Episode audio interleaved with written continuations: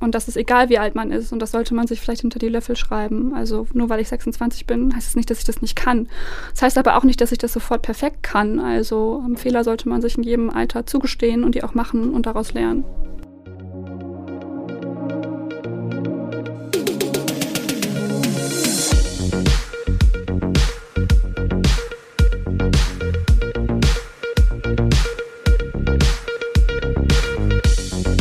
Hallo und herzlich willkommen.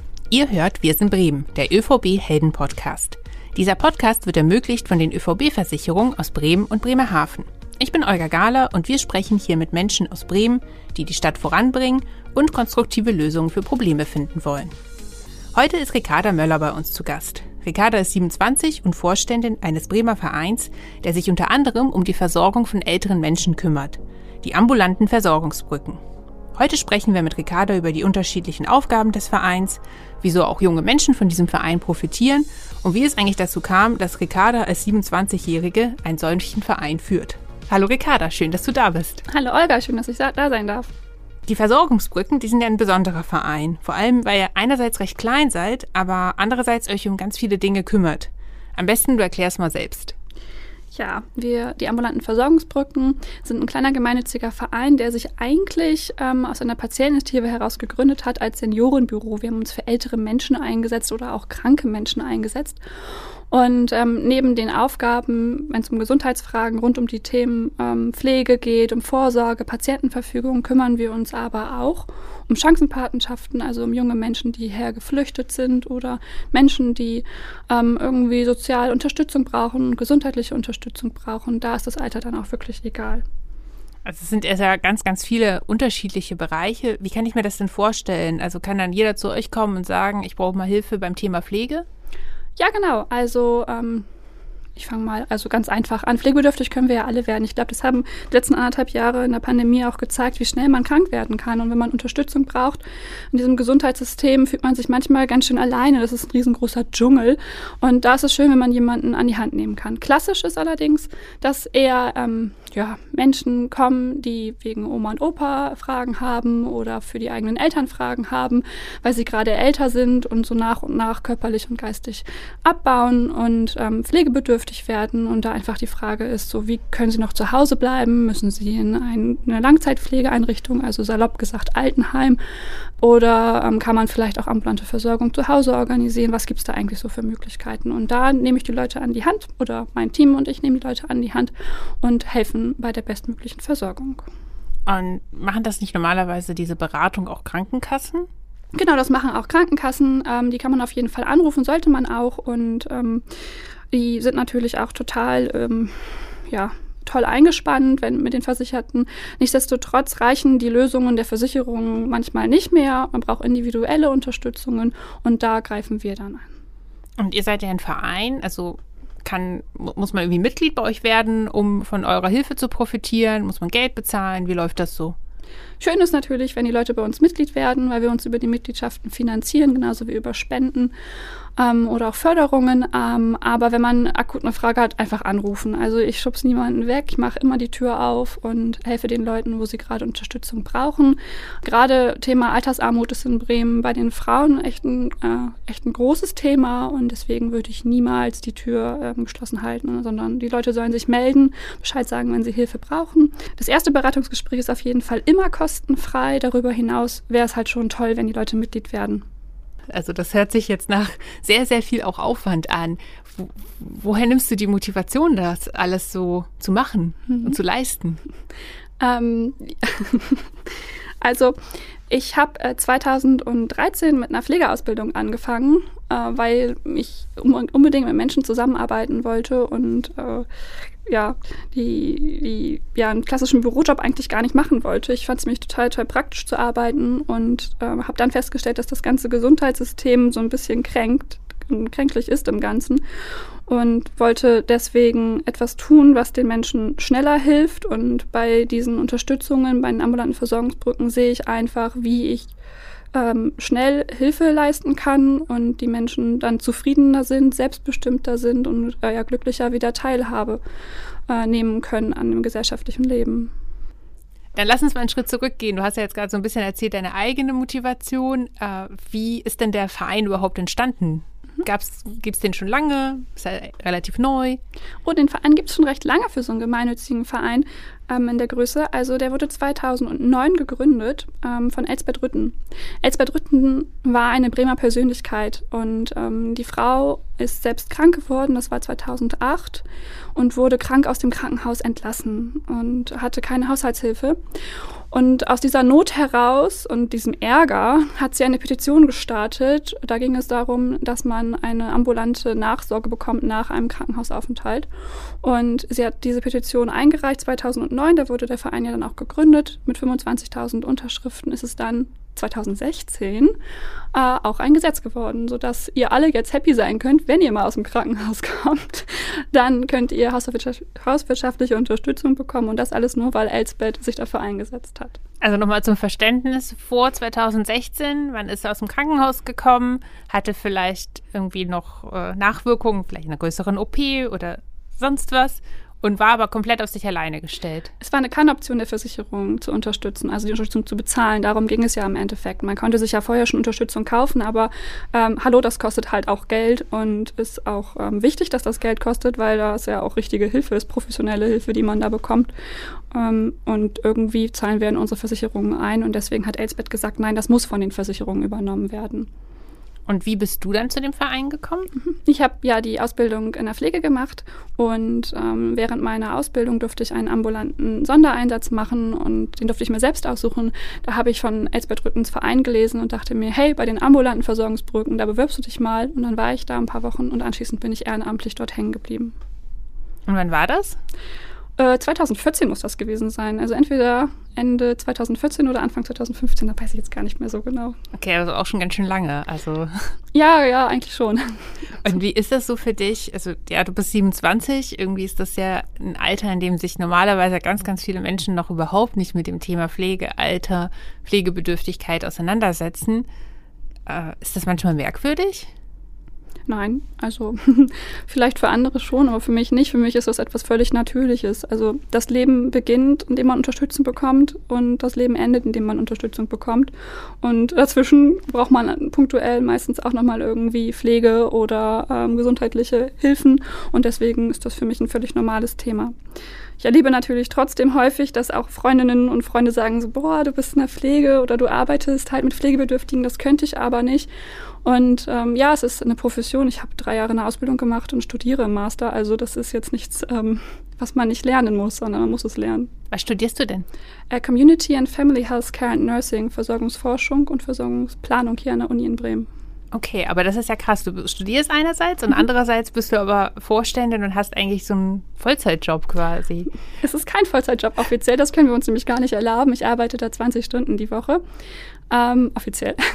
äh, es ist, also ich definiere Arbeit ein bisschen anders als vielleicht andere, weil Arbeit für mich ähm, etwas ist, was ich mir zusammengebaut habe. Also ich bin ja übers Ehrenamt, über mein Hobby daran gekommen und ähm, deswegen verschwimmen die Grenzen da bei mir so ein bisschen. Hast du denn auch privat irgendwie Erfahrung gemacht als pflegende Angehörige oder mit häuslicher Pflege? Ja, als pflegende Angehörige habe ich auch Erfahrung gesammelt.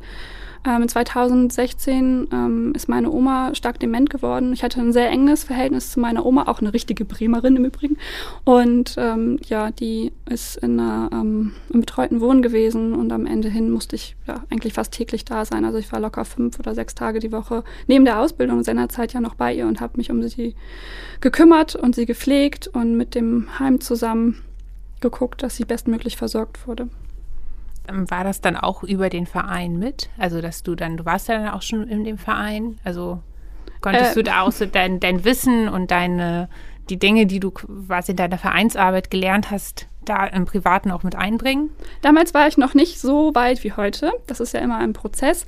In, in der Zeit fing ich gerade an, mich auch mit, mit Pflegeberatung mit dem MDK, also dem Medizinischen Dienst der Krankenkassen, der ja die Pflegegradbestimmung macht, auseinanderzusetzen. Und es war für mich, obwohl ich ja schon im Krankenhaus gearbeitet habe als Azubine, ähm, irgendwie ein bisschen äh, ja noch schwierig und undurchsichtig, so wie es halt vielen geht. Und da habe ich Elsbeth ganz oft angerufen und gefragt, hey, kannst du mir mal dabei helfen? Was muss ich wissen dafür? Und da war sie mir eine gute Stütze. Also der Verein hat mich da auch schon unterstützt. Und in dem Verein, also wie, wie viele Leute seid ihr so? Also hauptamtlich sind wir vier Frauen, die alle in Teilzeit dort arbeiten und ich bin die jüngste. Ähm, die anderen sind alle so um die 50 und ähm, ehrenamtlich haben wir so um die 30 äh, Menschen, die sich wöchentlich mehrere Stunden engagieren. Und darüber hinaus noch viele, die sich punktuell über das Jahr verteilt immer mal wieder engagieren. Insgesamt haben wir inzwischen über 200 Mitglieder.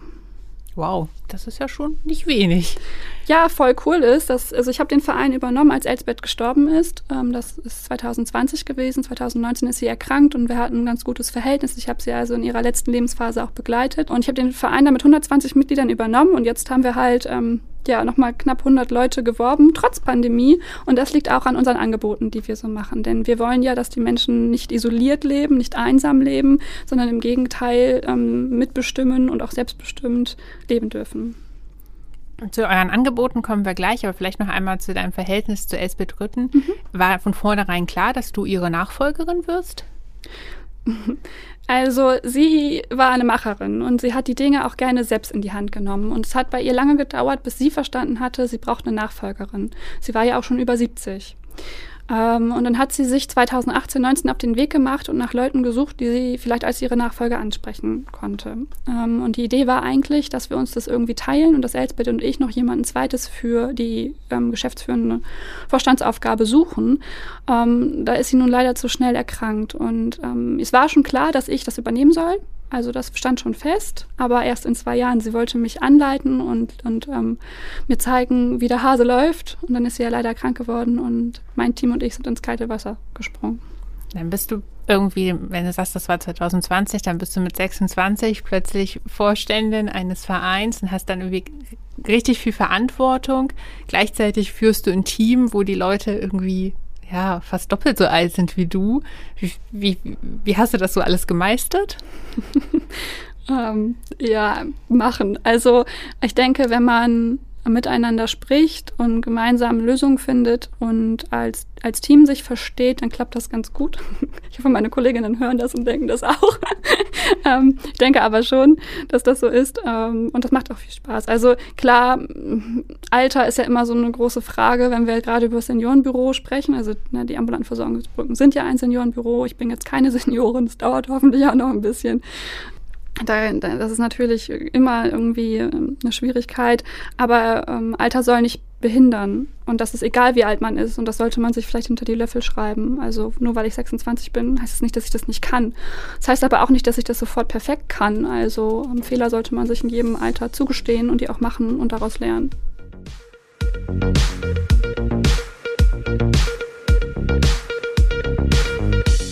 Wir sind nun etwa in der Mitte des Podcasts angelangt und in dieser Folge sprechen wir unter anderem über gesellschaftliches Engagement. Auch den ÖVB-Versicherungen ist das Thema Gemeinwohl wichtig. Denn als öffentlich-rechtlicher Versicherer muss die ÖVB ihre Gewinne nicht an Aktionäre ausschütten, sondern gibt diese an ihre Kunden und die Gesellschaft in Bremen und Bremerhaven zurück. Deshalb engagiert sie sich in vielen Bereichen des öffentlichen Lebens wie Kultur, Sport und in gemeinnützigen Projekten. Für mehr Infos schaut doch mal vorbei auf der Webseite unter övb.de.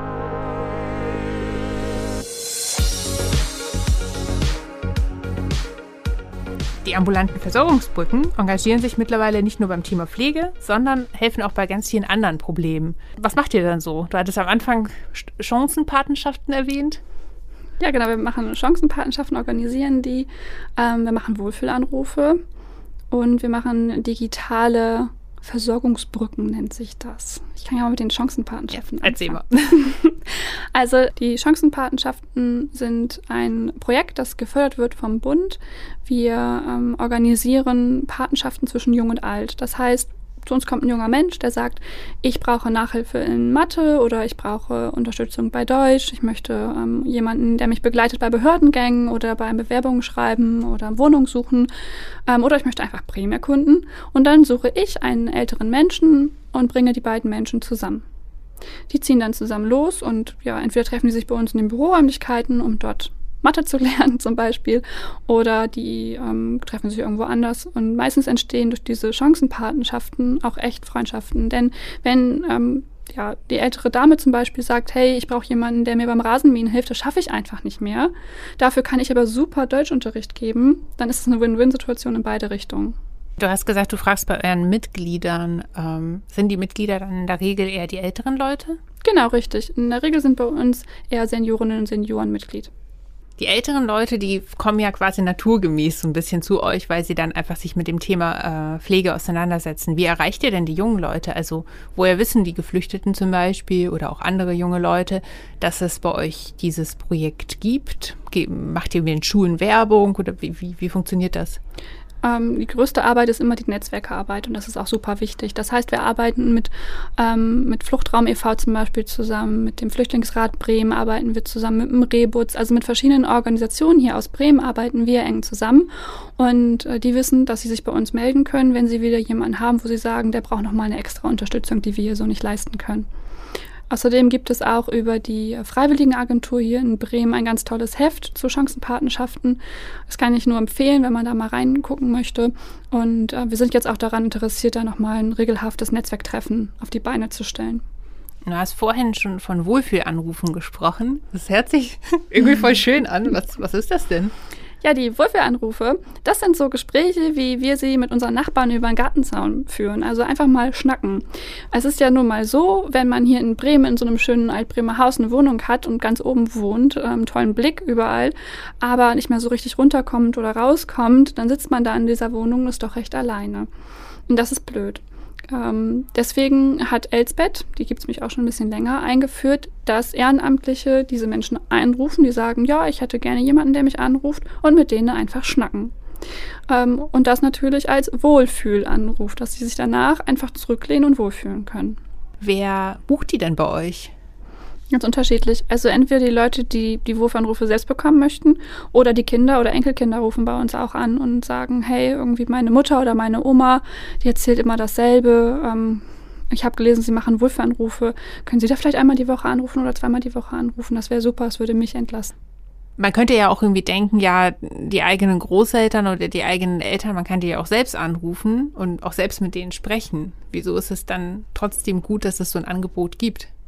Naja, mal Hand aufs Herz. Wie viel oder wie oft hast du schon Geschichten von deinen Großeltern gehört, die du schon zum hundertsten Mal gehört hast, wo du denkst so, ja, ich weiß, wie es Ende ist. Come on, geh ran.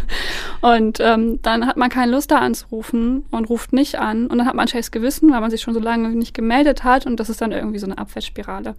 Und es ist auch völlig in Ordnung zu sagen, hey, ich habe gerade einfach keine Lust, Oma anzurufen und mich zu kümmern ähm, oder meine Mutter anzurufen und mich zu kümmern, weil ich gerade auch einfach andere Dinge um die Ohren habe.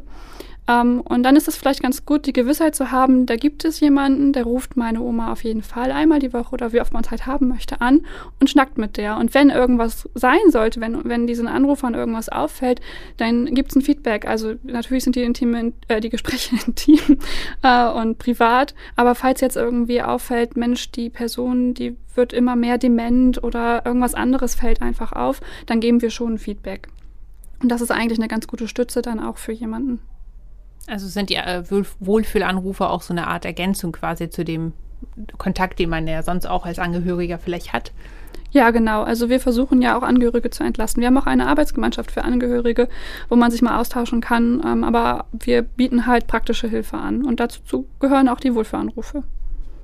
Also können dann die Leute bei euch an, ja, sich bei euch melden und sagen, ich möchte gerne so und so viele Wohlfühlanrufe pro Woche, pro Monat, wie auch immer bekommen? Kostet das auch Geld oder wie läuft das? Als Mitglied hat man einen Wohlfühlanruf pro Woche kostenfrei. Wenn man Mitglied ist und diesen Wohlfühlanruf nicht bekommen möchte, kann man den auch verschenken. Das ist dann auch egal an wen, das muss auch kein Mitglied sein. Und wenn man nicht Mitglied werden möchte, das ist ja auch völlig in Ordnung, dann kann man diesen Wohlfühlanruf auch beziehen.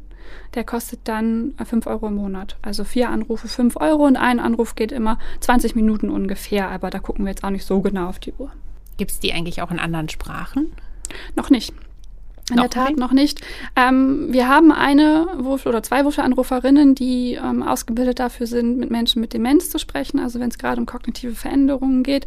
Ähm, aber in anderen Sprachen haben wir das noch nicht. Wir sind aber dabei, das Angebot auf jeden Fall auch auszuweiten, weil auch die Seniorinnen und Senioren mit migrantischem Hintergrund für uns immer wichtiger werden. Und dann da die Deutschkenntnisse vielleicht nicht ganz so sind. Ach, es ist einfach schön, auf seiner Muttersprache ja. zu sprechen, oder? Also, äh, wenn ich angerufen werde und auf Türkisch oder auf Französisch mit jemandem sprechen kann, ist doch super. Man hat dann vielleicht ja auch mehr so ein gemeinsames so kulturelles Erlebnis und, und, also erinnern auch, wenn man dann, weiß ich nicht, so als älterer, stelle ich mir jetzt immer so vor, wenn man so als älterer Mensch über, keine Ahnung, welche Filme, die man in der Jugend gesehen hat oder sowas spricht, dann ähm, hat ähm, vielleicht jemand, der aus der Türkei kommt, andere Filme gesehen als äh, jemand, der aus Rheinland-Pfalz kommt. Auf alle Fälle. Genau, gut, dass du das sagst. Das ist ein bundesweites Angebot. Also das geht über die Bremer Grenzen hinaus. Weil anrufen kann ich ja überall hin. Das ist total Wurst. Und die Anrufe erfolgen, ähm, wenn jetzt nicht Pandemie ist, aus unserem Büro heraus. Das heißt, man hat auch keine Kosten oder so. Man kann zu uns kommen. Es gibt eine Kaffeeflat. ähm, und kann dann einfach anrufen. Und wer sind denn eure Ehrenamtlichen, die das machen? Ähm, ja, ja, also unsere Ehrenamtlichen sind ganz unterschiedlich. Es sind ein paar Rentnerinnen mit dabei. Wir haben auch einen Berufstätigen. Ähm, also es ist äh, ganz, wir haben Männer wie Frauen unterschiedlichen Alters, die zu uns kommen und wir sind immer aufgeschlossen, da auch neue Leute mit einzubauen. Jetzt haben wir nächste Woche in der Tat unser nächstes AG-Treffen. Wir haben nämlich auch eine AG, wofür Anrufe und da kriegen wir auch ein Kommunikationscoach, äh, Coaching von einer, ähm, ja, junge Frau, in der Tat, die ist äh, Psychologin und die macht mit uns dann ein Kommunikationstraining, denn die Gespräche am Telefon muss man ja auch irgendwie führen.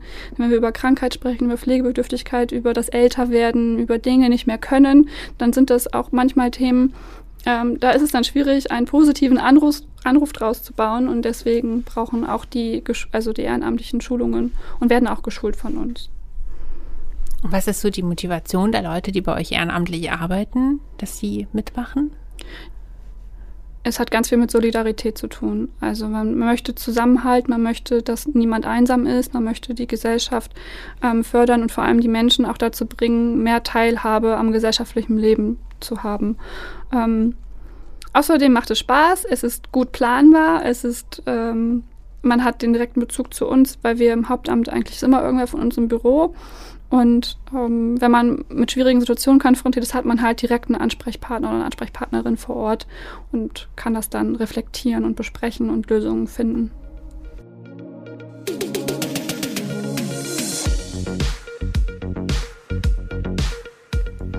Und als drittes, äh, quasi als dritten Punkt, den du vorhin genannt hattest, also Chancenpatenschaften, Wohlfühlanrufe und dann noch eine Digitalberatung. Genau, das, also das große Projekt nennt sich Digitale Versorgungsbrücken. Ähm, wir sind nämlich auch Digital Kompass Standort. Das sind nur ausgewählte Standorte in Deutschland. Wir sind hier in Bremen der einzige Standort. Und das bedeutet, dass ältere Menschen sich bei uns melden können, die sagen, so, ich habe jetzt so ein Smartphone oder ich habe ein Tablet oder ich habe ein Problem mit meinem Computer, ich weiß gar nicht, wie ich damit anfangen soll, ich brauche Hilfe. Und entweder ist es über unsere Telefonhotline super schnell zu lösen, also sei es ein Bild weiter zu versenden via irgendeines Social Messengers oder so, ähm, oder man macht dann einen Termin und ein Digitalassistent kommt dann zu einem nach Hause, wenn man möchte, oder man trifft sich bei uns im Büro, alles nach Absprache natürlich und äh, ja, kann dann mit seinen Herausforderungen dastehen und kriegt Unterstützung. Und das leisten dann auch Ehrenamtliche? Das oder? läuft auch übers Ehrenamt. Wir haben natürlich eine von uns hauptamtlichen Frauen, die organisiert das Ganze, nimmt die Anrufe an, die schaut, wer von den Ehrenamtlichen hat Zeit, wie können wir das machen? Was wir aus dem Hauptamt noch extra machen, sind ähm, richtige Schulungen in Gruppengrößen. Ähm, das nimmt jetzt auch gerade wieder ein bisschen mehr Anlauf zum Glück. Ähm, das ging jetzt über die Pandemie natürlich nicht so, weil ich kann ja nicht Menschen, die offline sind, über Zoom oder irgendeinen anderen digitalen ja, äh, beschulen. Das klappt halt irgendwie nicht. Aber äh, auch, auch da sind wir Ansprechpartner und ähm, das macht auch viel Spaß. Und da sind wir auch ganz divers aufgestellt. Da haben wir ähm, jetzt äh, Schülerinnen ähm, bis über ArbeitnehmerInnen und auch SeniorInnen wieder, die halt ältere Menschen schulen. Und also ihr habt Ehrenamtliche, ihr habt ja auch ein paar ha ähm, Hauptamtliche, was du ja vorhin schon erzählt hast. Am Anfang hast du auch erzählt, dass ihr ja Spenden einnehmt, Mitgliedsbeiträge. Ist das so die Grundlage, auf der ihr euch finanziert oder gibt es da noch mehr? Mm, wir werden gefördert hier von der Stadt, von Soziales mit unserer Miete auf jeden Fall. Ähm, wir kriegen über den Bund ähm, Unterstützung äh, für die Chancenpatenschaften. Ansonsten läuft es halt über Spenden und äh, Mitgliedschaften. Und das ist natürlich der Kampf, den alle gemeinnützigen Vereine ähm, zu kämpfen haben, äh, sich zu halten. Es äh, ist immer eine tägliche Herausforderung auf jeden Fall.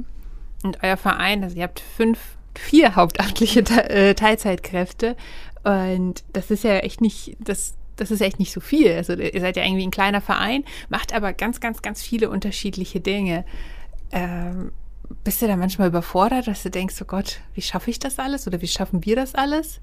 Auf alle Fälle. Also es ist nicht so, dass ich da ähm, locker flockig durch die Gegend laufe jeden Tag, sondern ich habe auch Tage, wo ich denke, oh Gott, das musst du noch machen und das musst du noch machen und das musst du noch machen. Ähm, dadurch, dass wir aber, wir, wir, wir vier Frauen, ähm, die Aufgaben gut aufteilen können und so viele tolle Ehrenamtliche haben, ähm, auf die wir auch Aufgaben verteilen können, klappt das immer ganz gut. Also als Beispiel, ich muss ja als Geschäftsführerin Controlling machen und ich bin Krankenpflegerin, ich habe das nicht gelernt. Ich habe das auch im Studium nirgends gelernt. Das ist, das, ich habe kein BWL studiert oder irgendwie sowas.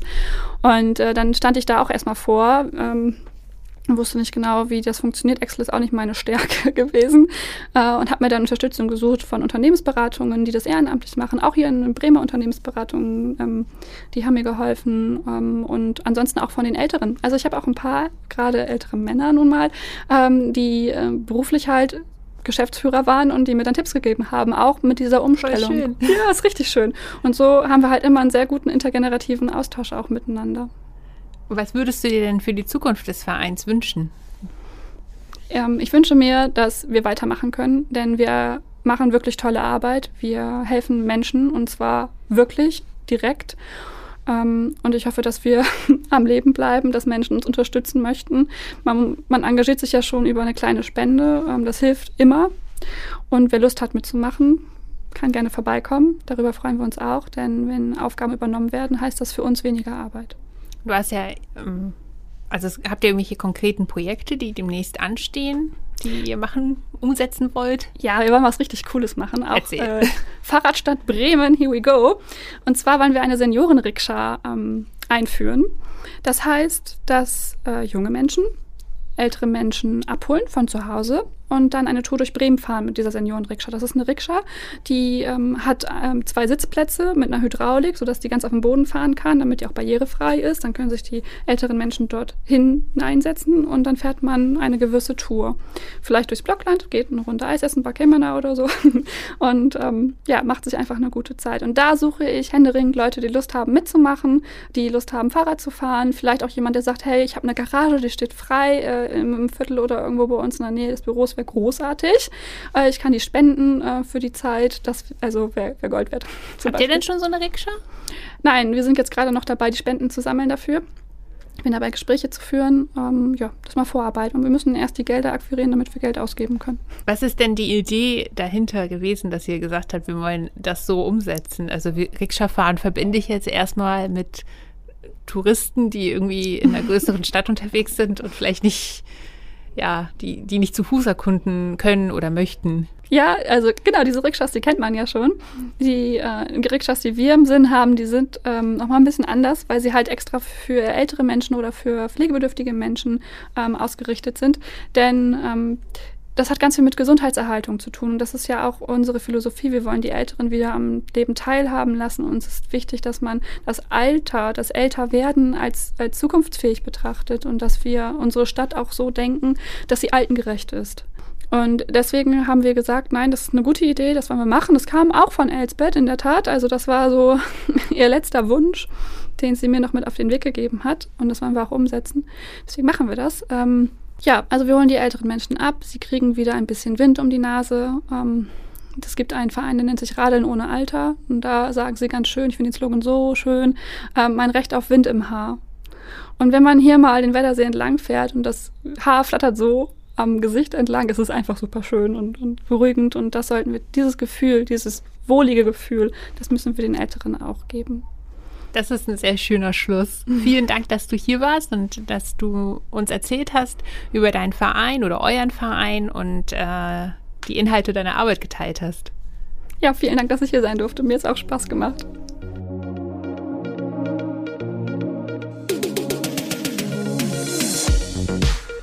Das war eine Folge von Wir sind Bremen, ein Podcast der ÖVB-Versicherung aus Bremen und Bremerhaven. Wir haben uns mit Ricarda Möller von den ambulanten Versorgungsbrücken unterhalten über Pflege, wie der Verein ältere und jüngere Menschen zusammenbringt und wie Ricarda als 27-Jährige eigentlich dazu kommt, Vorständin eines solchen Vereins zu sein. Mehr zu den ÖVB-Versicherungen und ihren Angeboten für junge Leute findet ihr auf der Webseite ÖVB, övb.de und auf ihren Social-Media-Kanälen. Vielen Dank fürs Einschalten und Zuhören. Tschüss!